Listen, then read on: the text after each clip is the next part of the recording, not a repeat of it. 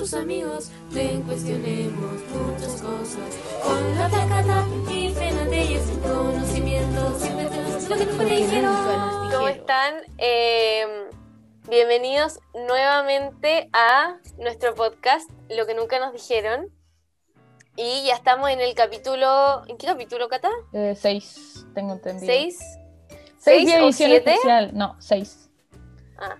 Seis. Pero edición especial, Edición edición limitada. Eh, y estamos súper contentas de seguir con este proyecto que empezó muy eh, repentinamente. Así que, Cata, presenta a nuestro invitado de hoy. Eh, bueno, hoy día como edición especial dimos pocas pistas más, como que no lo, no lo publicamos mucho, pero la edición especial más que nada vamos a hablar sobre el plebiscito. Como estamos en vísperas de, de, mm, del plebiscito, ya estamos a 16 de octubre, se viene pronto, eh, vamos, tenemos un invitado especial en esta ocasión, que es Arturo Tortelo eh, edad 21 años, eh, está en cuarto año de Derecho en la Cato y estu- estuvo de ayudante un año y medio eh, en Derecho Constitucional. Eh, dale tú, cuéntanos más de ti, eh, qué, más o menos qué, qué es lo que te interesa, cómo llegaste acá, qué, qué onda. Hola, hola. Bueno, eh, primero, eh, darle las gracias por invitarme a este podcast, darme la oportunidad de estar aquí con ustedes. Eh, contar un poco por qué eh, también me llegó esta invitación y estoy hoy día acá. Eh, hace, una, hace más o menos como una semana y media eh, subí un video a Instagram explicando un poco cuáles son las etapas claves del proceso constituyente porque hay que recordar que el plebiscito es un paso dentro de algo más grande que se llama proceso constituyente. Mm, Y bueno, subí ese video y se hizo más o menos viral y, y bueno, al parecer llegó eh, a ojos de la feña y Ujú. me invitó a participar y yo, bueno, feliz de, de estar acá, gracias por la invitación de nuevo. Y Ay, acá también porque, porque, como dijo la Cata, eh, soy ayudante de Derecho Constitucional. El Derecho Constitucional eh, me apasiona, es, una rama, es la rama del derecho que más me gusta. Eh, y yo feliz de, de compartir, ¿no es cierto?, los conocimientos que he logrado adquirir gracias a la carrera. Y, y, bueno, muy importante que la gente se informe de esto. pues. Yo considero que es casi que el tema más relevante hoy día en Chile. Sí, Ujú. sí, sí, es heavy. Oye, sí, bacán Tuto, muchas gracias a ti por, por venir y por darte el tiempo y, y es un honor tenerte de invitado especial acá. Estamos muy felices nosotras también. Sí, fue, fue emocionante como, Ah. como pautear un poco este, este capítulo. Pero bueno. Sí. Bueno, eh, tú ya lo dijiste tú, tú un poco, pero como para que para explicarlo también desde la perspectiva de lo que nunca nos dijeron, eh, pasó que eh, estábamos en eh, vísperas de, eh, bueno, ahora eh, lo voy a llamar este proceso, este paso de un proceso un proceso. constitucional. Y eh, nos surgió como esta inquietud de hablar sobre el tema. Tra- tratamos, eh, vamos a tratar de que sea eh, un poco neutral. eh, sin embargo, spoiler alert, acá votamos a prueba, Los tres, sí. ¿sí? Y, pero aún así queremos que, que tratar de hacerlo neutral y mostrar quizás como los puntos favorables de la- ambas posturas. Eh, eso, entonces como un poco contarles a todos los que estén escuchando esto que eh, tenemos estas posiciones, ¿cierto? Claro, no, igual pasa que también hay como muchos temas como en, en la mesa, por así decirlo, sobre todo ahora, como que están saliendo muchos temas sobre este proceso constituyente, que creo que es importante hacer esa diferenciación como de que es un paso del proceso constituyente, no es como que este, este como eh, eh, suceso eh, en particular va a ser como que todo cambia de aquí en adelante, sino que se vienen como varios... eh, varias etapas, por así decirlo. Creo que eso, eso es importante decirlo. Yo por lo menos sabía, pero no sabía qué, tan, qué tanto era. Entonces como que igual... Yo por lo menos en este capítulo vengo a decir que vengo igual a aprender porque no, no cacho tanto. Pues, como que yo creo que a varios de los que van a escuchar ahora también les va a pasar y la idea es que aprendamos en conjunto. Y eso. Sí. Oye, y justo, Cata, lo que contaste da pie como un poco a que tú nos cuentes eh, sobre lo que habló él eh, en su video. No sé si queréis partir como con eso, contándonos qué Sí, fue lo que contaste en tu video. El Lo vamos a subir. bueno, filete. Lo vamos a el video publicar. un poco, un poco nació más que nada hablando con amigos.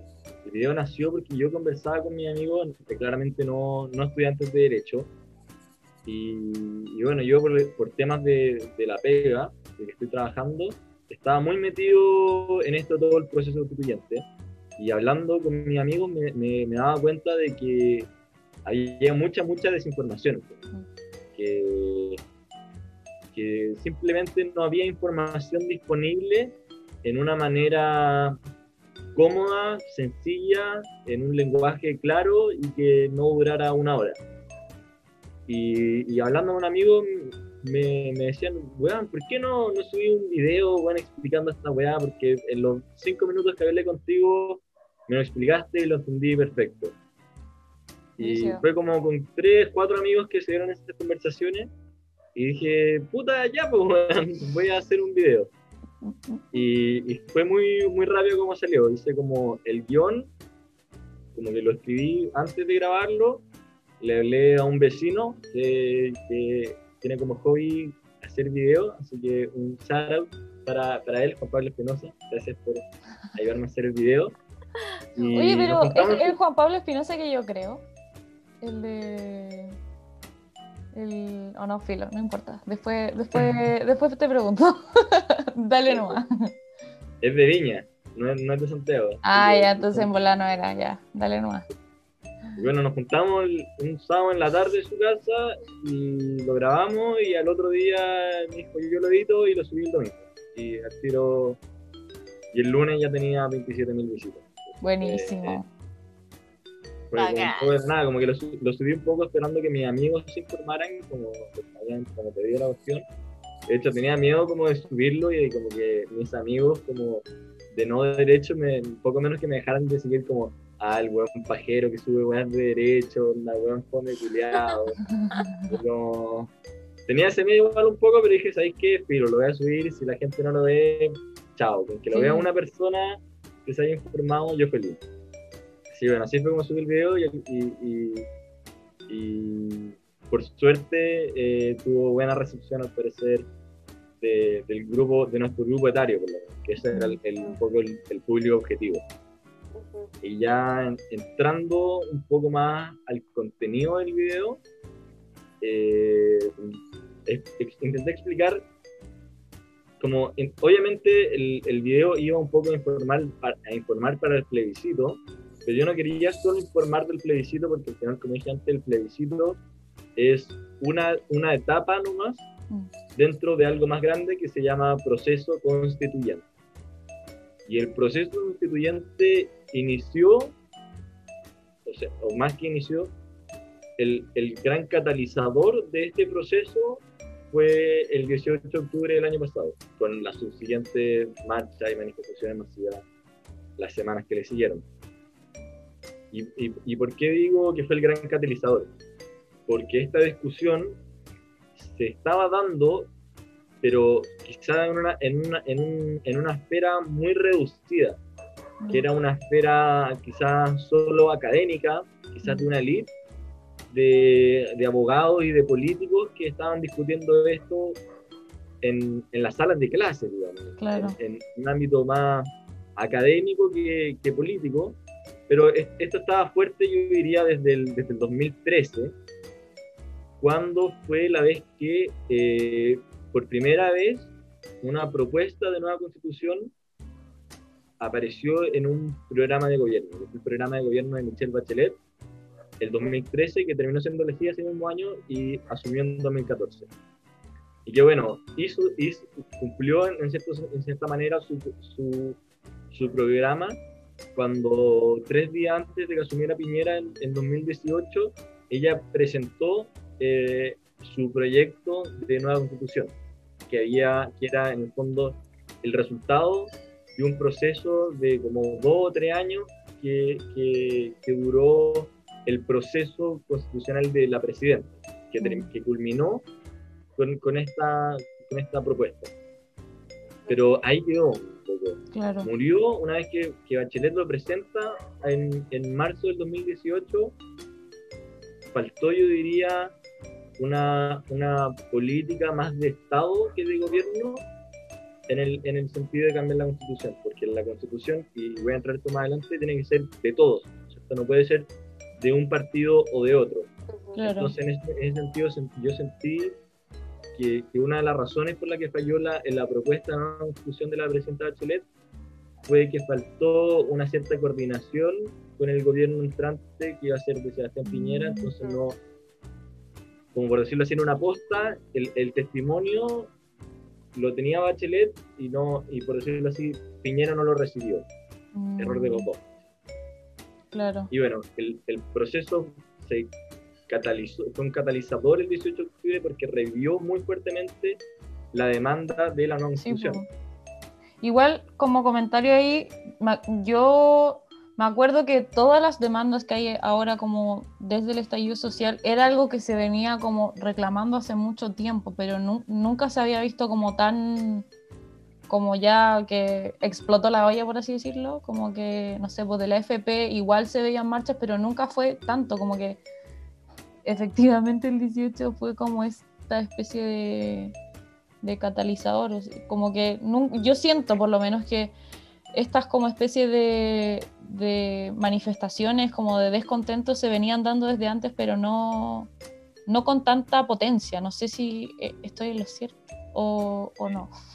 Yo, creo que está en lo cierto, que era esta, este, y bueno, hay, análisis de, gente mucho más intelectual que yo que analizan las causas mm. detrás del 18 de octubre y yo diría que... Son caletas que, por lo menos un, pequeño consenso entre la mayoría es que era una expresión de la acumulación de frustración contra la, la elite que gobierna el país, contra las desigualdades sociales y contra em, políticas públicas ineficientes.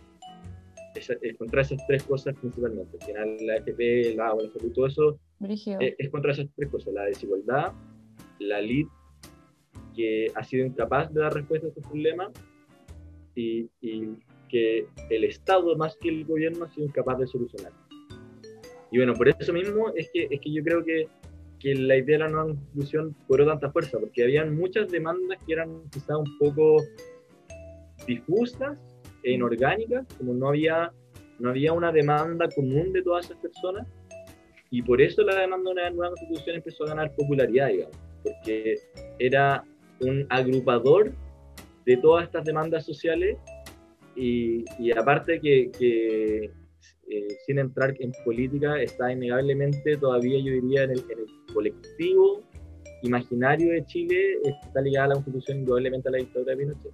Sí. Nos guste o no nos guste, las reformas que haya tenido en el imaginario de las personas de la mayoría yo por lo menos diría sigue siendo una constitución que divide al país. Que uno no la sienten como su casa, no la sienten como suya. Y ese es un problema muy grande. Sí, eso por lo menos en el, Ah, esto hay que avisarlo. Eh, lo que pasa es que el tuto nos, no, antes de empezar el podcast, o sea, no antes, pero hace ya una semana, nos hizo como leer, eh, nos sugirió leer eh, un texto. me mandé tarea para la casa, ¿dónde iba a hacer una prueba? Tarea para la casa. Nos sugirió leer un texto eh, de Zapata, creo. Patricio eh, Zapata. Patricio Zapata, Profesor Patricio Zapata. Patricio Zapata. Y que claro, que hablaba un poco de eso, que, ¿sabes que Yo cuando lo leí, yo no me había dado cuenta hasta que lo leí, como esto de que, claro, pues como que nos guste o no, como que aunque la gente lo niegue, está impregnado esto de que la constitución, por muchas veces que la hayan cambiado, eh, es como que divide porque, claro, o estáis en contra de la dictadura o estáis a favor de la dictadura y al final es como estáis en contra de la constitución o estáis a favor de la constitución. Entonces eso igual, ya es- genera conflicto, ¿cachai? Siendo que al final nos afecta a todos, nos afecta absolutamente a todos eh, este tema. Entonces eh, fue como un poco a mí, como que me abrió los ojos cuando leí esa parte, como que siendo bien honesta fue como wow, como que hay un, hay una, sorry, me voy a cambiar de tema, pero hay una, hay una, una propaganda de la franja, eh, de la prueba que habla de eso, pues que dice como Chile, hay dos Chile, en, como para los chilenos, como que está este Chile y está este otro Chile, como que muestran esa diferencia y lo hacen como súper orgánicamente. Y, habl- y también como, no sé si la han visto, pero No lo he visto. eh, porque no es algo así como que ataque a un lado y al otro, sino que te dice como, pucha, como que esto es lo que se vive actualmente y estas son las dos posturas que hay porque este grupo de gente lo vivió así y este grupo de gente lo vivió de otra manera. Y por eso como que también existen estas dos. Ujú. Y muy buena, es muy buena como, no sé, como, la- como lo encontré muy bueno. Como si lo, si lo veo se lo voy a poner, se lo voy a mandar porque era un poco, también va ligado como esto de que como la constitución de la constitución de la dictadura divide y ya como que hay que acabar con eso. Creo. Qué heavy. Es heavy. Oye, Tuto, yo tengo una pregunta que es como re básica. eh, y es como, ¿qué es una constitución? Ya como partiendo Mm. así por la base, base. Como, ¿por qué hablamos de una constitución? ¿Cachai? Como, Mm. ¿qué, qué sentido tiene todo esto? ¿Cuál es el sentido de la vida? Bueno, mentira, no, pero ¿qué sentido tiene? No- no- nu- nunca, nunca terminé de explicar el proceso, pero eso, eso yo creo que al revés, es mejor quizás dejarlo para el final, explicar lo que yo contaba en el video del proceso Ujú. y responder primero quizás estas preguntas que son anteriores al video y que obviamente me hubiese gustado poder re- responderlas en el video, pero si no se hubiese alargado demasiado. Ujú. Pero volviendo a lo, a lo más básico, ¿no es cierto?, de qué es una constitución. Y, y- y me permito citar al, al profesor Zapata, a quien yo le, le tengo un cariño muy grande, ha sido mi profesor dos veces. Y voy, a- voy a citar su definición de constitución. Me gusta mucho la, la que él da de constitución, porque, o sea, de partida, no hay una única definición de constitución. O sea, eso ya es un, nos dice bastante, ¿no es cierto? Ujú. Sí, y no, no todos sabía. consiguen la constitución de la misma manera. Rígido.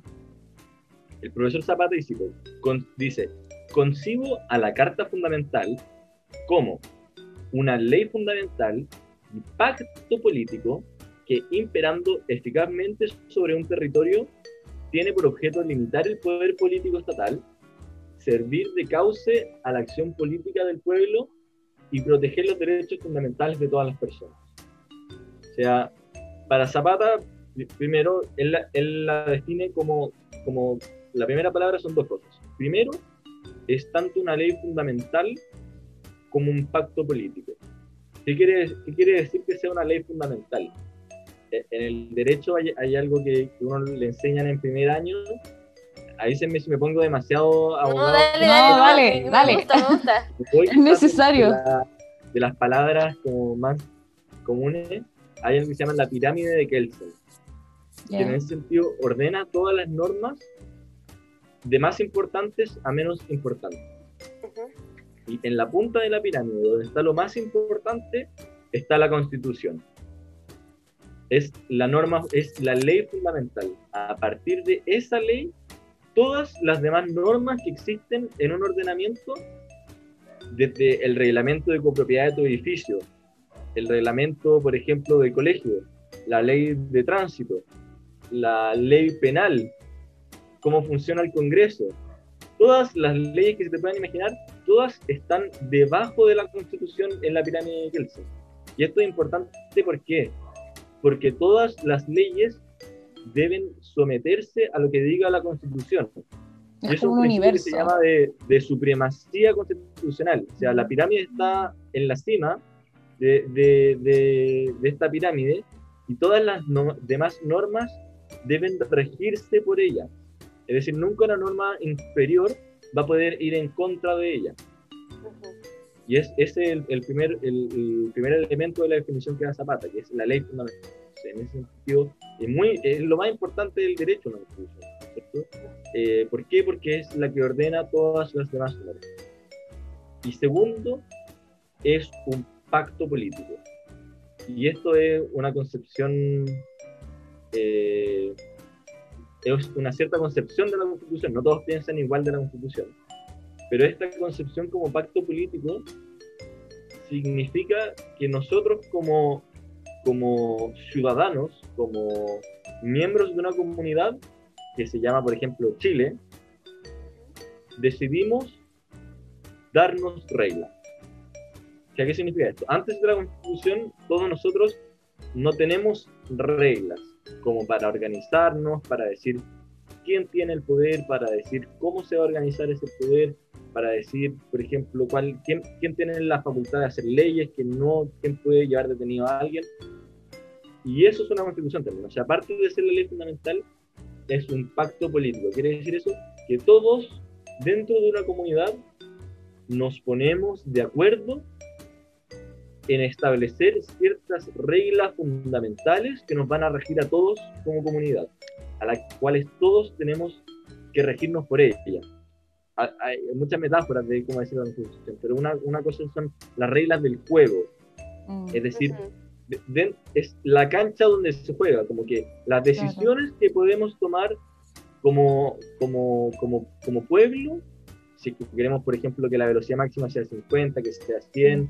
Si es que alguien que mata a otra persona se va 5 o 100 años de cárcel, si es que hay pena de muerte, si es que no hay pena de muerte, ¿cómo se toman todas esas decisiones?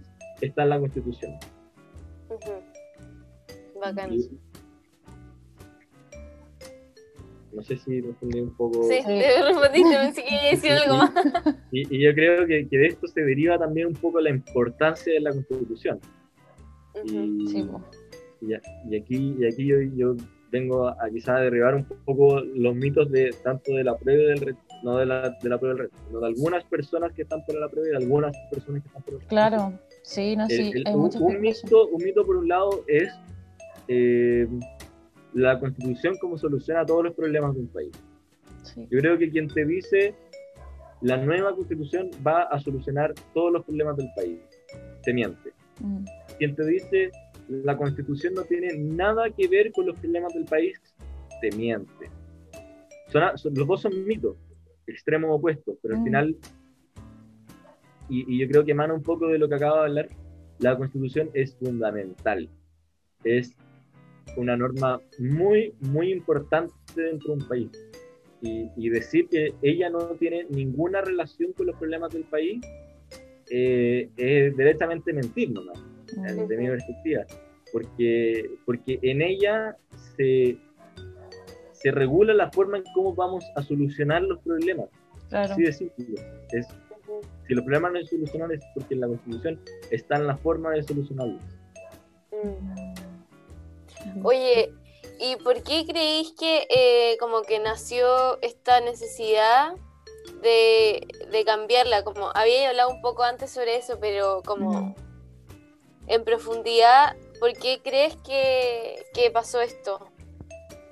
Bueno, eh, rescatando, haciendo un mini resumen de lo que acabo de decir, como que no es como que nació el 18 de octubre, no fue como que que a alguien se le, se le ocurrió, se le imaginó el 18 de octubre o el 19 de octubre como, oye, ¿sabéis que tengo una, una, tremenda idea? ¿Por qué no cambiamos la constitución? No, no fue nada así. Venía la idea un poco del, 2013, pero como dije antes, se discutía quizá en un, ámbito más académico, quizá un poco político. No me acuerdo, creo que para la elección del 2017 hubo una campaña que decía como, marca tu voto con AC como de asamblea constituyente, porque ya estaba la idea de hacer una asamblea para reemplazar la actual constitución. Mm. Y, no me acordaba de eso, brígido. Sí, pues. y, de esto me pesco un poco para volver a lo del proceso. Al final, el, el proceso y, el acuerdo. Ah, bueno, contexto. Después del estallido, el proceso inició con un acuerdo que hicieron todos los partidos políticos excepto creo que el Partido Comunista y algunos de, algunos de extrema izquierda, porque el Frente Amplio sí participó, casi todos estuvo Boric, estuvo Convergencia Social, estuvo el Partido Humanista, pero bueno, casi la totalidad de los partidos políticos con representación en el Congreso se juntaron el 15 de noviembre y dijeron, ¿cómo salimos de esta crisis?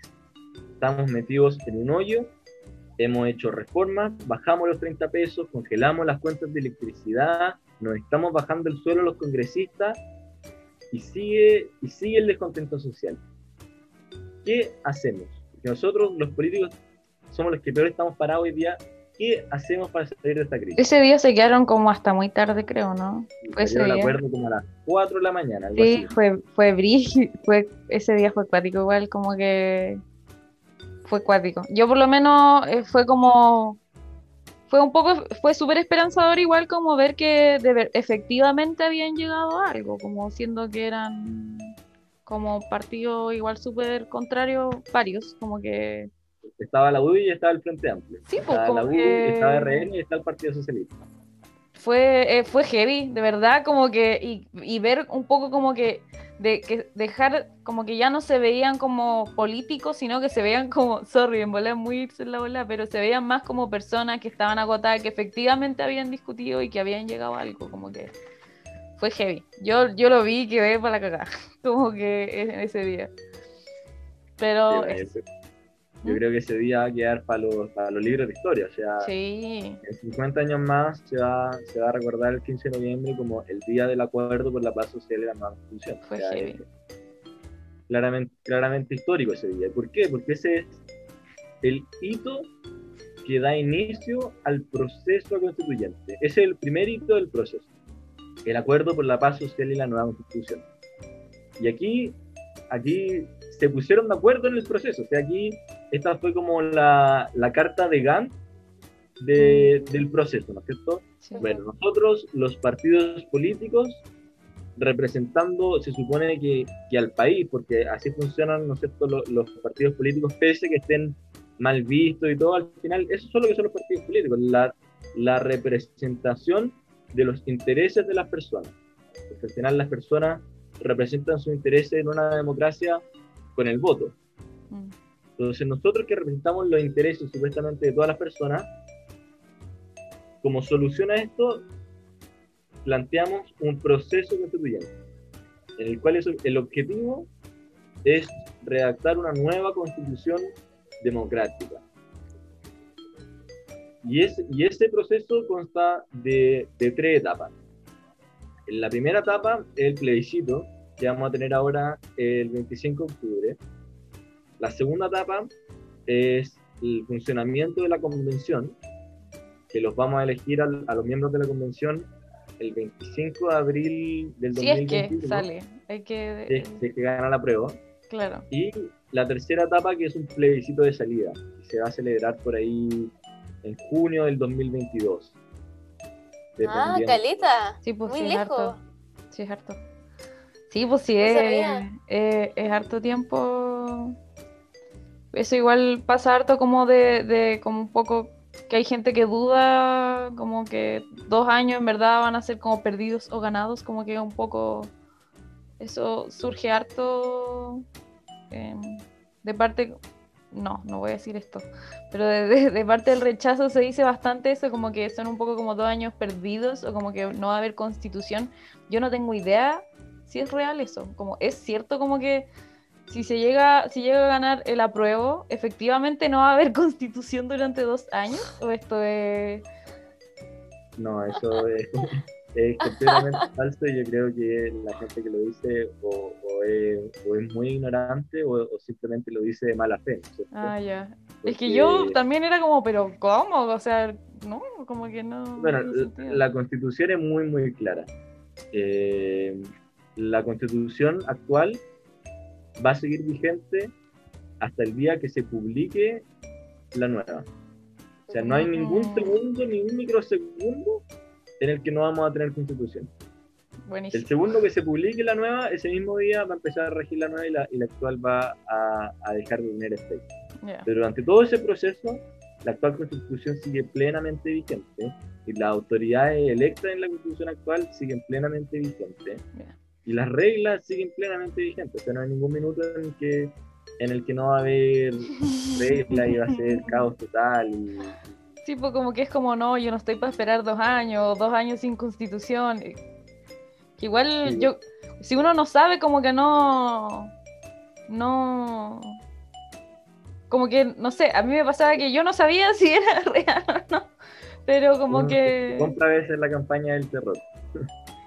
O sea, claro, como digo, no, debe ser mentira, pero no sé, no sabía como cuál era la verdad, ¿cachai? Como que yo pensaba, no tiene lógica, pero en verdad no, no sé qué es lo que efectivamente va a pasar, como que una- algo así. Y hay gente que en verdad se lo cree, a mí me pasa que yo no, no me lo creo, pero, pero bueno, Además que creer o no creer eh, es, es leer la constitución, ¿no es cierto? Claro. Eh, bueno, a- a- agarrarla, la tengo por acá. Y, y leer lo que ¿tú dice, recomiendas leerla? Así, o sea, yo creo que eh, es lo más, no sé si es lo más básico, pero es, es esencial. ya, esencial. Si es que la van a leer, les recomiendo leer el capítulo 1, el capítulo 3 y el capítulo 15. ya, buenísimo. ¿Escucharon, anotarlo. ¿Escucharon gente? 1, Uno, 3 tres. y 15. Y 15. 3 y 15. Sí, porque me acuerdo que cuando fue el estallido, como que el boom fue venta de Ah, sí, pues, fue constitución. best- la constitución fue best, bestseller. Sí, po. Sí, no, sí, es verdad, cuando tú pasabas ahí en la calle y la estaban vendiendo así como ambulantes, y era, era brígido.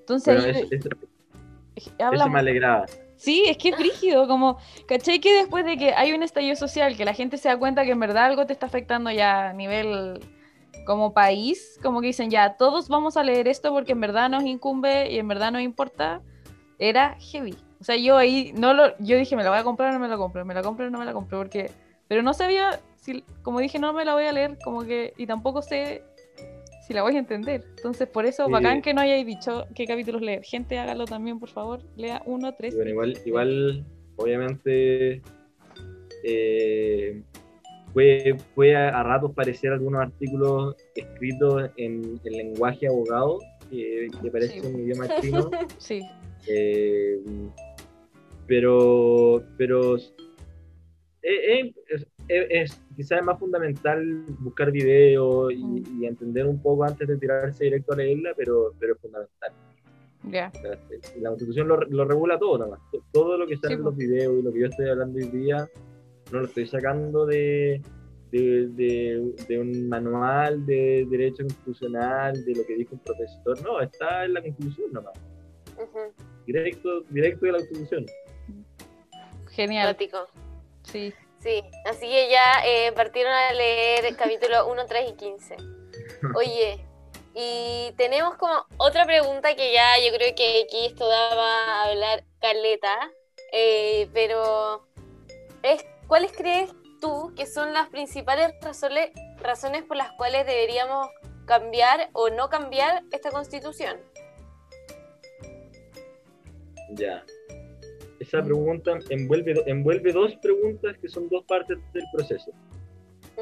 Porque lo que, lo que votamos ahora en, en ocho días más, o sea, nueve días más, no es si cambiar la actual constitución por otra o no.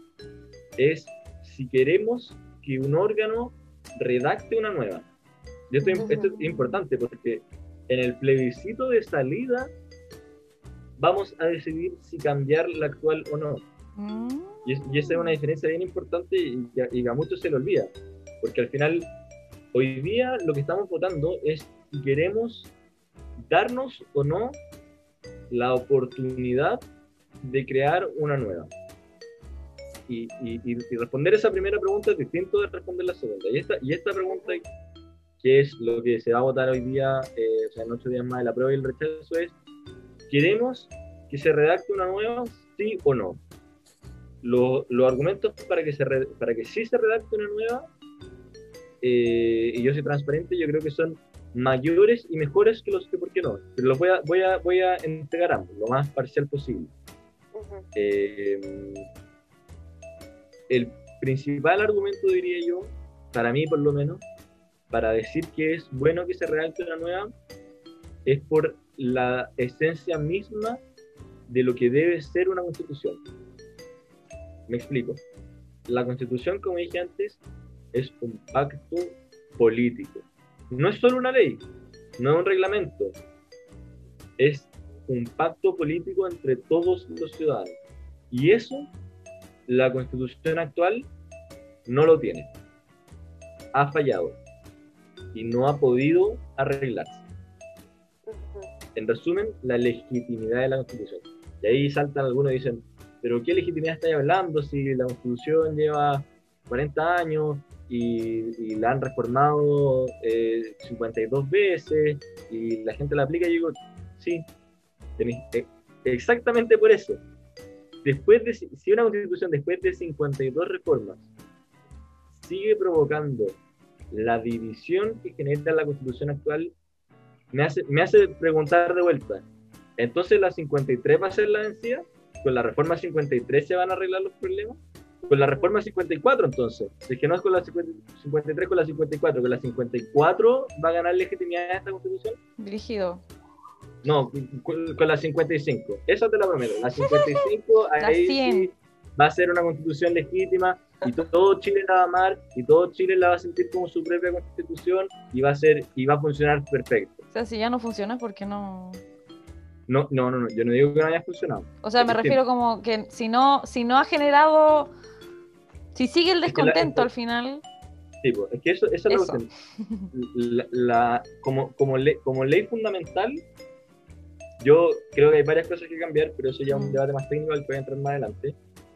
Pero como ley fundamental, yo no le reprocho tanto a esta constitución. Si fuera como en, en solo el elemento de ley fundamental, yo creo que se podría arreglar con reforma de esta constitución. Porque tiene elementos, por ejemplo, el presidencialismo, eh, la excesiva centralización, eh, el mal, la mala regulación de los derechos fundamentales, temas quizás más técnicos que podemos entrar a, a debatir más adelante, que son reformables. Y ahí sí te compro el, derecho, el rechazar para reformar. Pero este otro elemento de pacto político no se arregla con una reforma, se arregla Mm. con un proceso democrático. Se Mm. arregla con participación ciudadana. Se arregla con un plebiscito en el que todos podamos decir si queremos o no una nueva constitución. Y esa, y esa es para mí la, la mayor razón para decir que, que deberíamos darnos una nueva carta fundamental. La principal razón, yo creo, para decir que no Ujú. en, en este, en el de entrada, porque la razón de salida va a ser distinta. La razón de salida va a ser, comparemos lo que se redactó por la convención y comparemos la constitución de 1980 y decíamos, ¿cuál es mejor? ¿Con cuál nos quedamos? ¿Apruebo? Nos quedamos con la nueva, rechazo, nos quedamos con la vieja. Y ahí va a ser una- un debate de cu- cuál es mejor. Hoy día esa no es la pregunta, hoy día la pregunta es, ¿queremos entrar a, a este proceso o no? Y hay razones para decir que no. Y, y- y- y quizá un poco eh, explicar también que yo no vengo aquí como yo lo sé todo y yo tengo conocimiento de esto y los que votan rechazo están en lo incorrecto. No, para nada. Yo creo que esto es un tema opinable, debatible. Hay gente tremendamente capaz y gente tremendamente inteligente en ambos lados. O sea, de partida, yo soy ayudante de, de Derecho Constitucional y son dos profesores de los que soy ayudante. Uno es máster en Harvard y está por el rechazo, y otro es doctor de la Universidad de Chicago y está por la prueba. Heavy. Entonces, no, no- no es por, no es por tirarle flores a mis profesores, es como para demostrar que, que no es un tema de, de conocimiento de derecho constitucional, Mm. es un tema, yo diría, de aversión al riesgo. ¿Por qué? Mm, Porque si bien, y este es un poco el argumento yo creo más fuerte del rechazo, si bien existe la posibilidad de que nos demos una nueva constitución, la, la pregunta que, que se hace una persona versa al riesgo es, ¿pero vale la pena el riesgo? ¿Es el Claro. beneficio mayor que el costo? Y te dicen, el costo es dos años de incertidumbre, Sí, porque po. es, eh, no es verdad que vamos a estar sin constitución, pero es Mm. verdad que puede haber incertidumbre. Un inversor extranjero podría decir, oye, ¿sabéis qué? Chile está haciendo un, un un proceso de cambio de constitución, no quiere invertir ahí, o podría subir la inflación, Claro. cosas, cosas que, y- y- que, que son imposibles de predecir, y que son un riesgo, Ujú. y, que, y que hay gente más aversa al riesgo. Y aquí voy a tirar otro, otro mito de ambos lados que quiero derribar. Es imposible predecir el futuro. Es así simple. Te mienten los de la prueba que te dicen, no, tranquilo, esto Va va a funcionar todo. perfecto, Mm. eh, no te preocupes por, la- por las inversiones, no te preocupes, va a salir perfecto, va a- vamos a tener una constitución de maravilla. Eso es mentira. Es mentira porque es imposible predecir el futuro. Tú me Mm. puedes decir que me vas a dar garantías de que el proceso va a ser democrático, de que me puedes dar garantías de que la convención va a tener ciertos límites, me puedes dar garantías para que el riesgo sea menor, pero no me puedes, no me puedes decir que no va a haber riesgo. Tú que eres ingeniera comercial, Peña, el Ujú, riesgo cero no existe en la inversión. ujú, La rentabilidad asegurada no existe. Entonces, eh, es un poco eso. Y ese es un lado de- del mito. Y el otro lado del mito, del rechazo, es es todo lo contrario. Yo te prometo que todo va a salir mal. Que si gana la prueba, bueno, nos vamos a convertir en Venezuela, la inflación va a subir al 300%, el desempleo al 50%, las inversiones extranjeras van, todos los inversores se van a ir de Chile. De nuevo, es imposible predecir el futuro. Así de simple. Te mienten de ambos lados quienes te uno y otra cosa. Este proceso, y, y esta es mi opinión, la verdad, este proceso tiene riesgos, por supuesto que sí. Todos los procesos tienen riesgos. Todas las decisiones en la vida tienen riesgos. La pregunta es, y esto yo creo que al final es el, el fondo de, de lo que vamos a votar en ocho días más. ¿Tú crees que los beneficios son mayores que, el- que los costos o que los costos son mayores que los beneficios? ¿Qué tan averso al riesgo eres tú que crees que es mejor no arriesgarse Mm. a generar una nueva constitución? La respuesta que yo doy es el beneficio es tan grande de generar una constitución democrática que el riesgo de que no resulte no, no se compara. Y aparte, yo creo que este proceso, como se dio, que se dio a través de una reforma constitucional, a través de un pacto de todos los partidos políticos, con reglas, con procedimientos, con, con una cantidad de normas, con- que hay tantas garantías de que el proceso se va a ajustar a derecho que yo, que yo lo apoyo. ¿no? Siento que el, que, el, que el riesgo está muy reducido. Cosa distinta sería, por ejemplo, que fuera una asamblea constituyente con poderes ilimitados, que pudiera Mm. controlar el Congreso, que pudiera arrogarse el control de las Fuerzas Armadas. Como- yo ahí tengo una pregunta. ¿Cuál es la diferencia entre, al final, convención constitucional y asamblea constituyente? Porque Ay, hay, Sí, yo no tengo idea. claro, ¿no? Y, y hay muchas veces que se cree que es lo mismo y ahí es cuando entran como estas discusiones de que no, es que les va a pasar lo mismo que en Venezuela, que no sé qué, no sé qué, no sé qué, y otros que, que no, que es lo mismo, solamente le cambian el nombre como porque en verdad acá en Chile no quieren entender cómo, cómo está... ¿Cuál es la diferencia al final? Como em- efectivamente son distintas y si es así como cuáles son, porque creo que es importante como dejarlo claro. Ya, en esto voy a, voy a primero hacer do- dos puntos. El primero, el punto más técnico y de derecho de la diferencia entre el poder constituyente originario y el poder constituyente derivado. Y lo segundo, más político, el mito de Venezuela.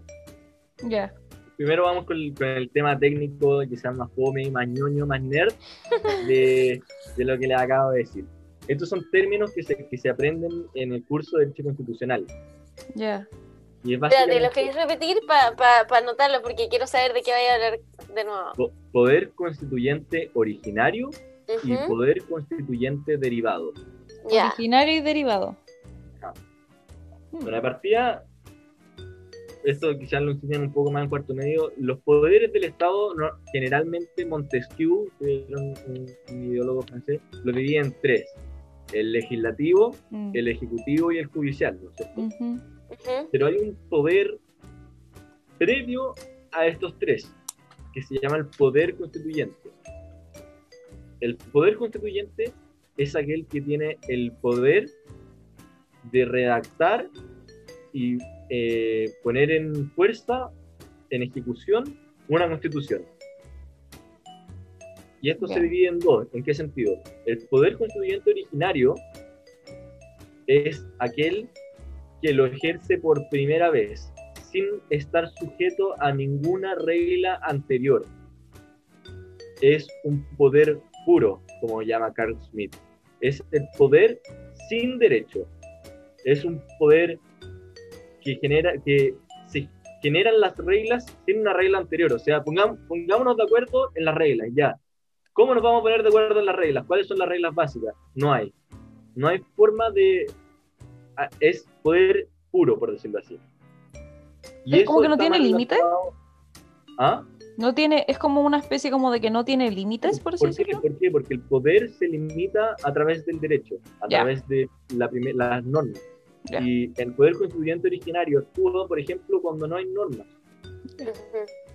Por ejemplo, el poder constituyente originario normalmente actúa después de golpes de Estado, después de guerras, donde no hay reglas a las que un nuevo gobierno deba sujetarse. No hay, no hay normas nomás, tienen que crear nuevas. En cambio, el poder constituyente derivado, como dice su nombre, deriva su poder de un acto anterior. El poder constituy- constituyente originario lo tiene por derecho propio, no lo hereda de nadie, no lo recibe de nadie, entonces él controla qué hacer. En cambio, el poder constituyente derivado lo recibe de alguien más para realizar su función. Su función es cambiar la constitución, ¿no es cierto? El poder constituyente derivado se relaciona más con lo que sería una convención. Y ahora voy a explicar la diferencia entre las dos. Ya. El poder constituyente originario es lo que sería una asamblea constituyente pura y dura en ese sentido. Es, es decir, ¿cómo hubiese funcionado una asamblea constituyente en el sentido técnico y puro de la palabra? Una asamblea. Los ciudadanos decidimos que las reglas que existían hasta hoy día ya no nos obligan, ya no sirven, no, simplemente no, no son reglas, no, no, no obligan a nadie. Entonces, las nuevas reglas que nos queramos dar, la nueva constitución que queramos escribir, la escribimos como nosotros queramos. Así de simple. La constitución es lo que el constituyente quiere que sea. Nosotros la escribimos, si queremos que la nueva constitución sea una monarquía, escribimos que sea una monarquía. Si queremos que sea una república, escribimos que es una república. Si queremos que sea un estado federal, es un estado federal. Si queremos que lo que se te ocurra, no hay un límite. ¿Por qué? Porque ellos tienen el poder auto, auto otorgado. En cambio, y eso, una- y eso eh, eh, encierra también los peligros de la asamblea en un sentido. No hay límites. Claro.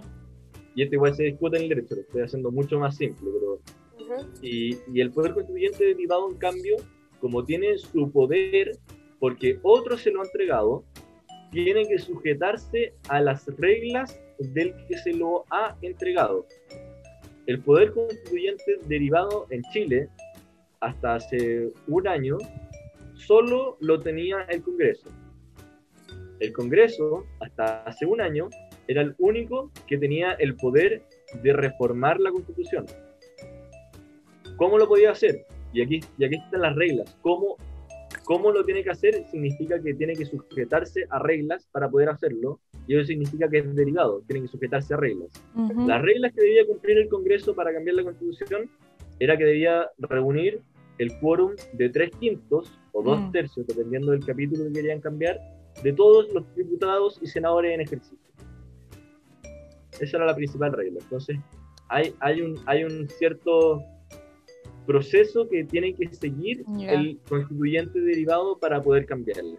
En cambio, el constituyente originario no tiene que seguir ningún proceso, ningún quórum, lo ponen nomás. No, no hay reglas a las que sujetarse Son- que le digan cómo hacerlo. Son bien distintos, po, al final. Sí, pero- Mm. entonces, y, y- y lo que se discute, no se discute, pero lo que la mayoría de los constitucionalistas han llegado a la conclusión es que este proceso es la manifestación del poder constituyente derivado. ¿Por qué? Porque surgió en, a través de las reglas que le impuso la misma constitución anterior. Como explicaba en mi video, el proceso que vamos a, a pasar ahora, todo el proceso constituyente está reglado, está en la constitución actual. O sea, es- esta, es la, esta es la antigua, pero si tú hoy día buscáis constitución en Google y te metí a la página del primer resultado, que es la Biblioteca del Congreso Nacional, y te sale la constitución, tú vas a leer la forma en la que se va a redactar una nueva constitución. Mm. Entonces, eso significa que el proceso recibe su legitimidad, su forma de actuar, sus normas de algo anterior. ¿Qué es eso anterior? La constitución actual. Entonces eso es un poco la, la diferencia entre lo que va a ser la convención, Ujú.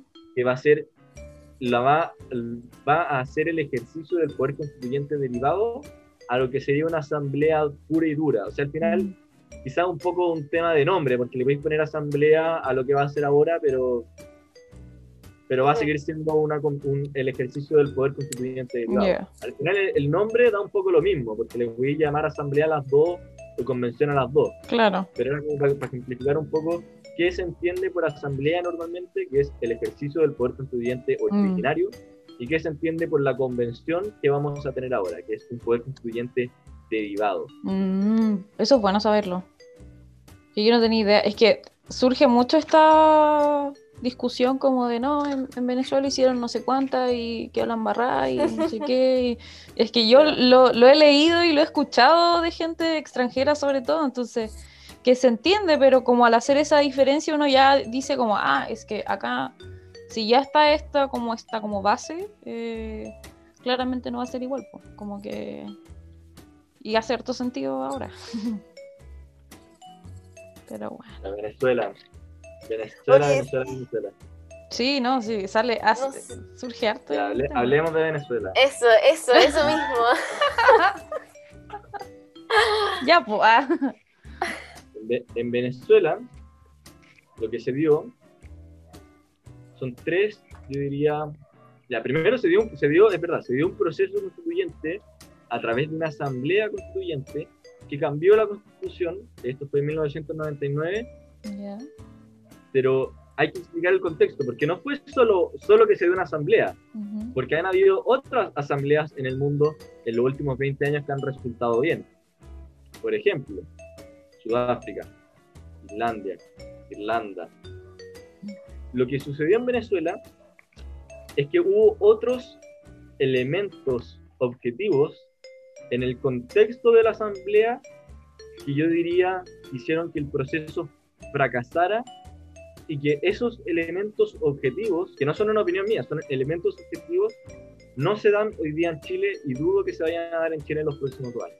¿Cuáles son esos tres elementos? Primero, una fuerza política mayoritaria.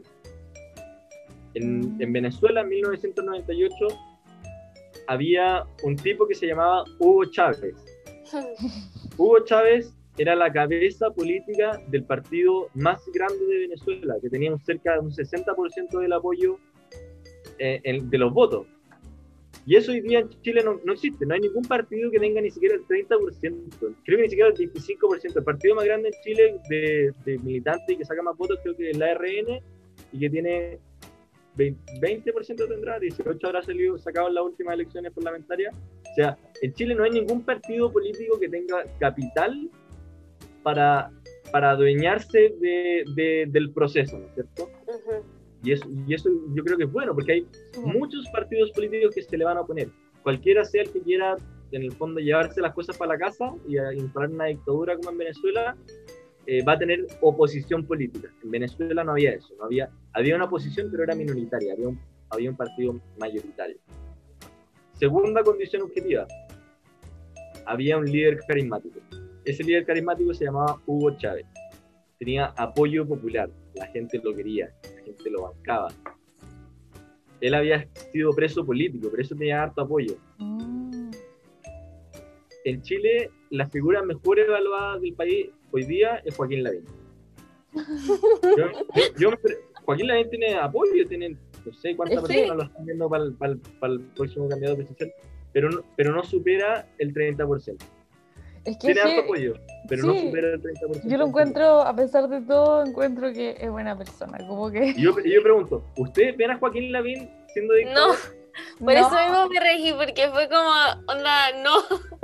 Eso. Hoy día, hoy día en Chile no hay, hay- no hay ningún político que, que sea como quizás como, como Hugo Chávez, un símil a Hugo Chávez que tenga apoyo popular. No digo que no existan gente como Hugo Chávez, porque en todos los países existe gente extremista que quiere, que quiere tomarse la- el poder por la violencia.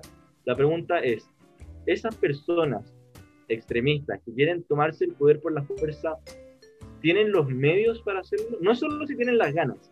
La pregunta es, ¿tienen los medios? Y aquí, y aquí va el tercer elemento objetivo que no se da en Chile. Los medios para hacer cualquier cosa, eh, acá hay una, voy a citar una frase que me gusta mucho. Al final del día, son las bayonetas las que permiten que las bravatas se conviertan en realidad. No importa qué alocada sea tu idea, no importa cuánto apoyo popular tengas, quien tiene las armas es quien las tiene el poder. Las Fuerzas Armadas. No importa qué tan, qué tan las bravatas son ideas locas, no importa qué tan locas sean tus ideas, si no tenéis la arma, es lo mismo. Entonces, las Fuerzas Armadas hoy día en Chile, yo creo que son, y esto quizás es más una opinión, no están hechos como los demás hechos, son independientes del poder político. Yo creo que las Fuerzas Armadas hoy día no estarían para apoyar una dictadura, ni de Sí, de hecho, izquierda ni de derecha. en el estallido social como que dejaron bien claro eso, como Sí, que... de hecho, hu- hubo una vez, me acuerdo perfecto, que Piñera iba a sacar a los militares a la calle de nuevo y estuvieron como que iba a hablar Piñera y estuvo como dos horas que iba a hablar, que no iba a hablar y al final no, salió a hablar y no dijo nada. Sí, Y lo que se dijo es que iba a sacar a los milicos a la calle, pero que los militares le dijeron, ya, no. salimos, pero usted tiene que defendernos, respaldarnos después, porque no vamos a salir así nomás. sí me acuerdo. Entonces al final la- las Fuerzas Armadas hoy día en Chile son independientes. Sí, salió En como el derrotado en ese discurso, en, me acuerdo. en el buen sentido de independiente, en el sentido Mm. de que, de que no acatan el poder político por solo por ser el poder político. o sea, Mm, En Chile, yo, yo entiendo, yo entiendo el temor que tiene alguna gente y no, y no, me, no me burlo a veces de la gente que dice va, va a pasar Venezuela, mm, porque si tienen un temor significa, el temor a algo significa que ellos tienen un amor por otra cosa. Tienen un amor por algo que sienten que se ve en riesgo. Y ese amor es amor a su vida, a su patria, a su familia. Yo no me burlo de eso, pero yo intento hacer entender a esas personas, in- intentar con, estudiar con argumentos, de que si lo que se dio en Venezuela se dio porque habían ciertas condiciones objetivas que en Chile no se dan. Y está bien tener ese, e- e- ese temor, pero al final, si uno lo piensa racionalmente, es un poco infundado ese temor, ¿no es ¿cierto? Mm. Uno, no hay fuerza política mayoritaria. Dos, no hay un líder carismático. Y tres, no hay nadie, no hay ningún partido político que controle las fuerzas armadas. Y esas tres cosas se daban en Venezuela. Hugo Chávez era un líder carismático, era el líder de un partido político mayoritario y era general del ejército. Cacha, po. O sea, las tenía todas. Obviamente iba a pasar. Heavy. Ujú. Como- Y, y, y- dale, por No, no, no. No sé, es que lo- como que se repite ese patrón en muchas historias de distintos países también, como que, que heavy, como que heavy, pero sí. Bueno, pero, por eso yo. Hay, hay, hay razones para votar rechazo. Yo no digo que no hayan razones. Yo digo que esas razones tienen más que ver con un, con un miedo a que las cosas salgan mal. Y yo no, yo no culpo, por ejemplo, a, a mis abuelos de tener ese miedo, porque ellos vivieron una situación muy distinta a la nuestra. Ellos quizás Sí. vivieron la Unión Popular, ellos vivieron el golpe de Estado, ellos vivieron una dictadura. Sí. Entonces tienen un cierto miedo a que esto, a que esto se vuelva a repetir. Mm. Pero es un miedo como son los miedos, ¿no? irracionales, de la guata. De No de la guata, Y, y- y uno como, como, como joven quizás tiene un poco el deber de ver esto también no solo de la guata, porque al final uno dice eh, la injusticia en Chile, la desigualdad, y, y quiero cambiar las cosas. Y a veces sí, es bueno tener ese, ese ánimo y esa pasión por cambiar las cosas, pero a veces también hay que pensar un poco más con la cabeza y decir, sí, ¿sabéis qué? Mi papá, mi abuelo tiene razón, hay riesgos. Siempre hay gente que se va a querer tomar el poder, siempre hay gente que va a querer llevarse la pelota para la casa. Y como existen esos riesgos, hay que establecer mecanismos y garantías que eviten que esas personas puedan hacerlo. Y yo creo que esas garantías hoy día están. Y están en la Constitución. Y, y- y voy a hacer de nuevo un repaso del video. Y quizás aquí meterme a otro tema, chiquitito. La carta, la hoja en blanco. Mm. La hoja en blanco ha sido quizá usada por, por ambos lados Mm. como, como algo bueno y como algo malo. Lo que la gente lo pinta de malo es que estamos partiendo de cero, entonces no, no, no hay nada detrás como que va- vamos a llegar literalmente a, a hablar de una nueva constitución en una hoja en blanco, y no haber nada sobre la mesa. Y a eso yo respondo dos cosas. Uno, sí, la hoja está en blanco, pero en el escritorio que tú te vayas a sentar a hablar la mesa en blanco, van a haber papeles alrededor de la mesa en blanco, los cuales tú vas a poder leer para inspirarte a escribir la hoja en blanco. El papel más importante es la tradición constitucional que tenemos en Chile. Yo, yo, yo ayudé a escribir un libro este que se llama La tradición constitucional de la Universidad Católica. ¿Y qué es ¿Y la qué, significa tradición? la, y, qué, y qué significa la tradición?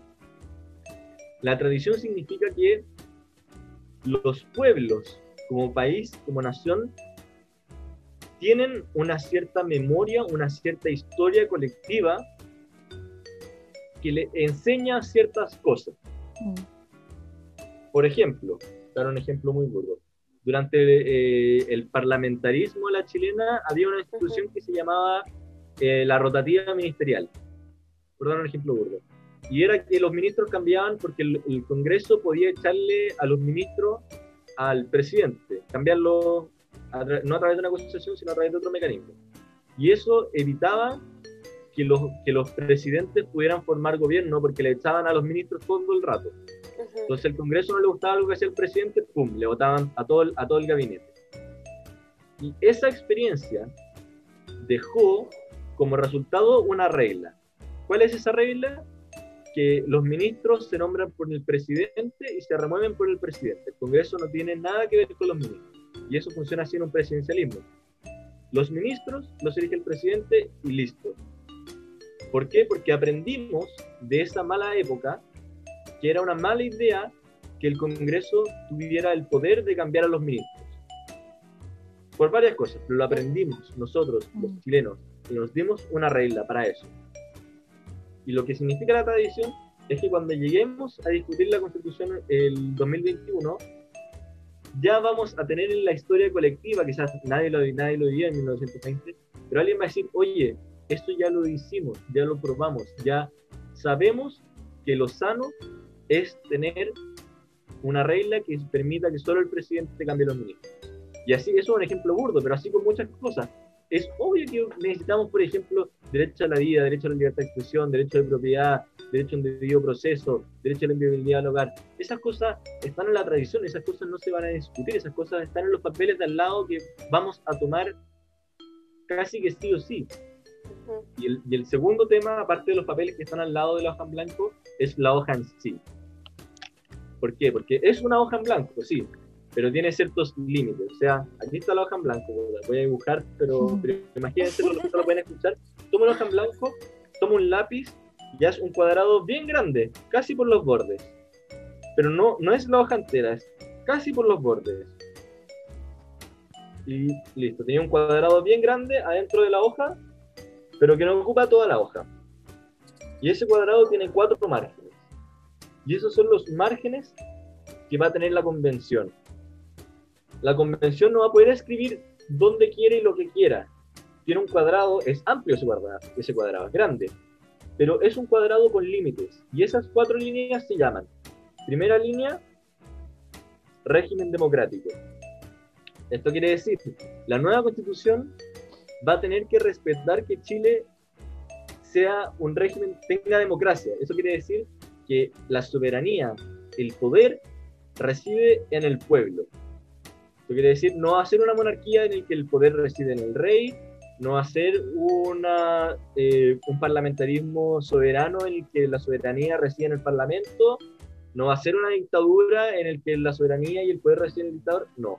La nueva constitución tiene que entregarle la soberanía al pueblo, que se ejerce a través de votaciones. Primer, primer tema. Segundo, segunda línea, tiene que ser una república. O sea, la nueva constitución tiene que respetar tres cosas esenciales de una república. El poder cambia de manos. Esto quiere decir que las autoridades tienen que, tiene que haber elecciones, básicamente. Tiene que haber elecciones en las que el poder vaya cambiando de manos. Segundo, el poder no se puede heredar. que es lo que sucede en una monarquía. Ujú. Y tercero, quien detenta el poder es responsable. ¿Qué quiere decir esto? En, por ejemplo, en la Edad Media, si el rey hacía algo contrario al, al derecho, él no era responsable por eso. ¿Por qué? Porque él era la ley. Él era la soberanía. En, en la Edad Media, un rey, por ejemplo. Mm. En cambio, en una república, lo esencial en una república es que si el presidente toma una decisión que causa consecuencias, que causa daños, él es responsable por esa decisión. Y así también un diputado y un senador. En, en una república, la gente es responsable por sus actos. Entonces ya tenemos que es una democracia, que es una república, y ahora vamos con el tercero, que este es un poquito más complicado, pero este es casi que, el- yo diría que, que el más importante de todo. Tiene que respetar los tratados internacionales ratificados por Chile y que se encuentren vigentes. ¿Qué significa este trabalenguas? Sí. Los estados celebran entre sí tratados. Es como un contrato, pero en vez de celebrarse entre Pedro y Juan, se celebra entre Chile, Argentina, Perú, Estados Unidos, Francia, España, Italia, y se llaman tratados. Y hay tratados que son de derechos humanos. Por ejemplo, el Tratado Interamericano de Derechos Humanos, el, Tratado de Derechos Humanos, la Convención de Derechos Humanos de las Naciones Unidas. Y en esos tratados que Chile los ha firmado, o sea, Chile se ha obligado a respetarlos como un contrato, existen derechos de las personas. Esto quiere decir, Chile se obligó con otros países a, a respetar ciertos derechos de sus ciudadanos. Por ejemplo, derecho de propiedad, derecho de libertad de expresión, derecho de libertad religiosa, derecho a un debido proceso. Entonces, cada vez que alguien te dice, no, es que la nueva constitución me van a quitar mi derecho a propiedad, no va a existir el derecho a propiedad. Eso es falso, porque uno de los límites de la hoja en blanco, Es una de, los, de las líneas sobre, en las que no se puede salir, son los tratados internacionales. Buenísimo. Y los tratados internacionales tienen los derechos humanos, o sea, la mayoría de los derechos humanos están en los tratados internacionales. Y si Chile no lo respeta, no solo va a ser responsable frente a su propia constitución, sino que también frente a las Cortes de Derechos Humanos Internacionales. Ujú. Es muy, muy importante. Brígido. Y el cuarto límite, y con esto se cierra el cuadrado, son las sentencias eh, judiciales ejecutoriadas. Este también, un término muy derecho, ¿qué significa eso? Que, las, que los casos que ya se hayan sentenciado, en los juez haya dicho, sí, A, B, debe eh, tanta plata a B, eso ya no se puede cambiar. Y uno dice, ¿de qué, qué tan importante es eso? Es muy importante, en- en Chile especialmente, porque las concesiones mineras se otorgan a través de un proceso judicial. ¿Qué significa esto? La minería en Chile es, una, es una- la actividad económica más importante por lejos, por paliza, por tremen- tremendo. Las minas en Chile, todas las minas en Chile, la gran mayoría son del Estado. El- el- la tierra en sí le pertenece al Estado de Chile, pero el Estado no puede explotar todo, todo, todas las minas. ujú. Entonces lo que hace es una concesión, que le dice a un privado, ya, ok, esto es mío, tú lo explotas y arreglamos, yo me llevo una parte de lo que tú sacas. Y esa actividad tan importante para Chile como lo que es la minería, se hace a través de un, de un juicio en el que un juez dice, ok, a la minera, por ejemplo, BHP, le corresponde esta mina. Entonces, esas cosas que son muy importantes para el desarrollo y la economía del país están aseguradas. No van a poder cambiarse una nueva constitución. Mm. Esos son los cuatro límites muy importantes al mito de la hoja en blanco. Oye, yo tengo una pregunta, como considerando todos estos límites, ¿por qué eh, podríamos decir que existe tanto riesgo asociado? Como si está todo esto garantizado, ya, o sea, yo entiendo que como que puede haber un riesgo como dadas las expectativas, ¿cachai? Pero como en cualquier caso, o sea, igual estamos hablando de, de una hoja demasiado delimitada. No, no entiendo como, como el riesgo tan tan grande que existe, ¿me, me cachai? Sí, perfecto. Bueno, como dije antes, esto se, esto se, esto se, se define al final del día por un tema de aversión al riesgo. Y el, y el riesgo al final tú decís, es una, es una hoja no, no tan grande, no tan demarcada, pero igual tiene un espacio grande al medio. Y ese espacio grande yo creo que hay gente que no está dispuesto a entregarlo. Yo creo que más que riesgo a- al proceso en sí, es miedo a, a qué cosas pueden cambiar en una nueva. Y esto no es presumir de mala fe, pero por ejemplo, una nueva constitución sí podría cambiar, por ejemplo, eh, la definición de familia. O sea, la, la familia no está definida en la constitución, pero sí hay una cierta percepción de qué es lo que es la familia.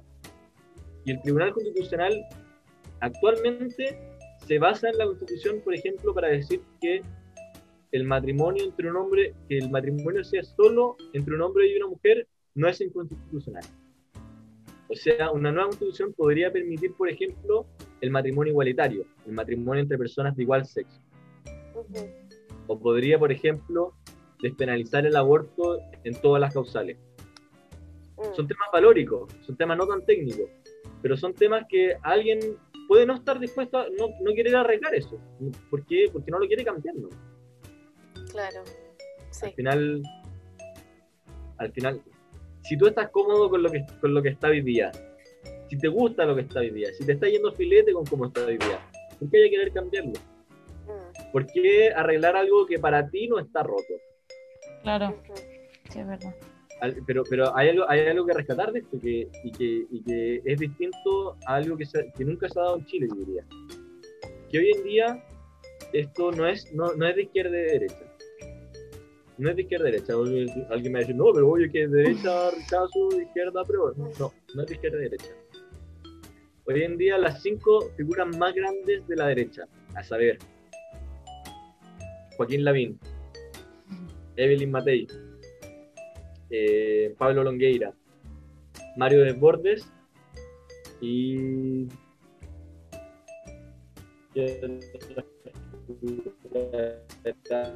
de la derecha y de Cast, de esos cinco, cuatro están por la prueba. Uno, que Evelyn Matei, no ha dicho nada, pero tampoco está por el rechazo. O sea, las, las cinco figuras más grandes de la derecha hoy día están por la prueba. Entonces, y eso es algo que yo valoro muchísimo. No, no porque, oh, finalmente están. a- No, sino porque eso significa que este proceso es de todos. Tiene la posibilidad de que hagamos una nueva constitución que sea de todos. Porque yo no quiero que nos demos una nueva constitución del color opuesto. O sea, que digamos, oh, esta constitución es mala porque es muy de derecha, entonces cambiémosla por una de izquierda. No, no creo que eso sea la solución, para nada. Eso va a generar otro problema constitucional más adelante porque al final de eso se va a derivar que otros van a sentir que la constitución no es la casa de ellos. Claro, Y, es, y ese es mi principal argumento porque hay que cambiarla, porque debe ser la casa de todos y todas. Y hoy día no lo es. Y si la cambiamos para que sea la constitución de un color opuesto, va a tener ese mismo problema. sí. Y ahora como que lo que más hay ahora es diversidad de todo. Como que hay, yo encuentro que hay que aprovechar eso. Como que hay que aprovechar como esa diversidad que hay de formas de vida, de opinión, de todo, porque así se puede llegar a un consenso mucho más amplio, creo yo. Es, es mi postura. Oye, yo creo que ya estamos en la hora, pucha, me hubiera gustado como tocar Ah, unos bueno. temas como de los mitos, como, no sé, pues como, oye, va a salir mucha plata. Bueno, ya, Filo, ¿podemos, podemos tocar ese último punto, por favor? Va a salir mucha plata ya. Ese, ese con todo el cariño a la, a la gente que, que, que vota rechazo, él es por lejos el peor argumento, ¿no es cierto? Eh, eh, yo diría que el argumento más débil nomás. O sea, bueno, la democracia cuesta plata. Si no queremos tener democracia, entonces no gastemos plata en democracia, pero yo creo que la democracia es, es el gasto más importante que puede tener un país, ¿no es cierto? O sea, si tú piensas que los tribunales no cuestan plata, la justicia no cuesta plata, que las policías no cuestan plata, que la defensa no cuesta plata. Entonces no tengamos nada de eso. No tengamos democracia. La, la democracia no es muy cara. Mejor tengamos un dictador y que gane poca plata y que él decida todo. Congreso, no, no, mucha plata, mucha plata. O sea, el argumento yo creo que de, de- de lo que va a costar eh, es el más malo nomás. Al final te dicen Y "Sí, está, podemos- está podemos- presente, uno lo ve Sí, en obvio, granjas y todo. podemos, bien. podemos construir 20, 20, no sé, colegios con esta plata. Sí. sí, es verdad. A mí me gustaría tener 20 colegios. Pero entonces, saquémosle la plata a la justicia, saquémosle la plata a los carabineros, saquémosle la plata a relaciones exteriores. Me parece mal argumento. El Estado no tiene que gastar solo en una cosa. El Estado debe, al revés, de- diversificar sus gastos. Y yo creo que la, la inversión en democracia, eh, el, eh, si es que no la mejor inversión, la segunda mejor inversión que puede hacer en su país, un país en sí mismo. Mm, La democracia es la, es la base de un país. ¿no? O sea, yo que soy demócrata pienso eso. Habrá alguien que quizás que piensa que la democracia es una estupidez y que el pueblo no tiene, y lo, y lo hay, que piensan que el pueblo es ignorante y que el pueblo no tiene el poder de tomar decisiones sobre su destino y que en vez del pueblo deberían elegir un grupo selecto de expertos, de gente que sabe, solo los universitarios tienen que poder votar, solo los abogados tienen que poder votar. ¿Sabéis qué mejor? Que nadie vote, solo pueden decidir sobre nuestro, nuestro destino los abogados constitucionalistas de la Universidad Católica. Yo creo que, la- yo creo que, yo creo que, que eso no es así, yo creo en la democracia, yo creo que todas las personas tienen igual derecho a decidir sobre su destino y que todas las personas tienen una persona un voto básicamente, Mm. lo más simple. Entonces, invertir en eso vale plata, sí, pero lo Vale vale. la pena. completamente. Completamente. O sea, no, no me pierdo al, decir, bueno, gastemos plata en democracia. eh. La democracia cuesta plata. No, el que dice que no cuesta plata está mintiendo y el que te dice no gastemos plata en, demo- plata en democracia porque cuesta plata es antidemocrático nomás, porque quieres que te diga. Oye, Tuto, muchas gracias por tu tiempo y por tus explicaciones y por todo. Te juro Bravo. que fue una clase magistral Sí. de, de constitución y, y el proceso eh, constituyente. Y te juro que estoy, pero. Yo aprendí caleta, de verdad, no sabía feliz. nada. Sí, No sabía nada.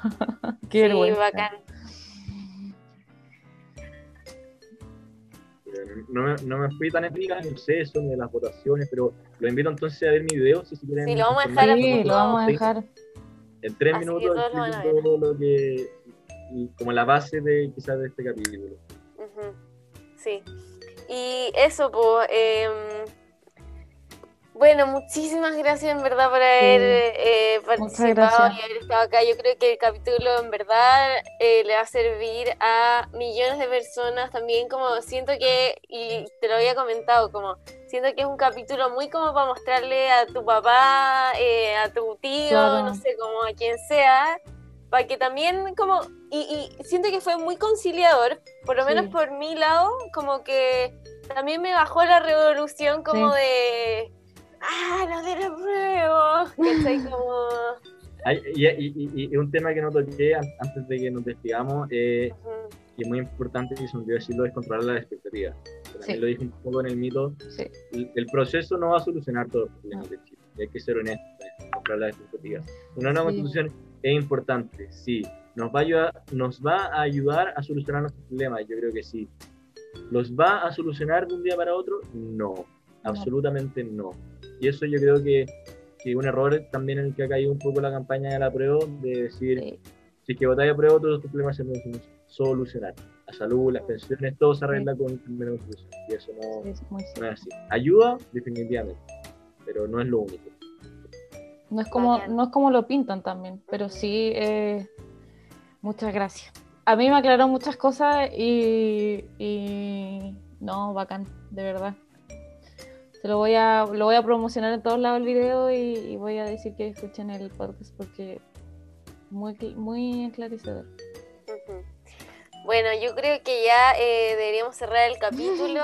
Eh, bueno, darle gracias a todos también por haber eh, escuchado el capítulo y por estar escuchándonos también a nosotros. Y la que Bueno, te yo- con la Yo, mano. yo darle las gracias por, por haberme invitado. En verdad se pasaron. Eh, gracias por la invitación. Y feliz de conversar cuando quieran de nuevo. Y desearles todo el éxito con el podcast. Ay, Muchas muchas gracias. Oye, sí, es que sería chulo tenerte de vuelta como para, no sé, pues después del resultado o tú heavy. cuando se esté como construyendo. Ay, la verdad es que pienso sí que va a ganar la prueba, pero. eh, Yo, yo- yo hice una apuesta con mis compañeros de, de, de La Vega de por cuánto va a ganar. O sea, ni, siquiera apostamos si no, sí. íbamos a apostar por cuánto. ¿cuánto, ¿Cuánto dijiste tú? Si se puede Eh, decir. ¿Cuánto dije yo? ¿67? ¿68? Ya. Rígido. Nosotros ya Bueno, ya hicimos. está grabado ahora. Entonces, ahora si es que la chunto, bueno, puedo decir que. Sí, sí, a todo. todos. Eh, nos despedimos del capítulo y esperamos tener al tuto de vuelta pronto, prontamente. Esperamos que les haya Eso. gustado mucho, que se hayan informado, que mm, y eso, que comenten el, po- el post y nos digan si les gustó, si quieren de nuevo. tienen dudas o algo así, Sí. también pueden dejarla y ahí se las mandamos y Claro. Y, eh, este capítulo va a salir antes del plebiscito. antes. Bueno, entonces yo hacer un llamado a todos a participar, a ir a votar, voten a prueba, voten rechazo. Muy importante su participación y que se. Muy importante. Sí, vayan a votar, por favor, por favor, por favor, por favor. Por favor. Ya. Chaito a todos, que estén muy bien. Un abrazo, en verdad, gracias. Chao, chao. Gracias a ti.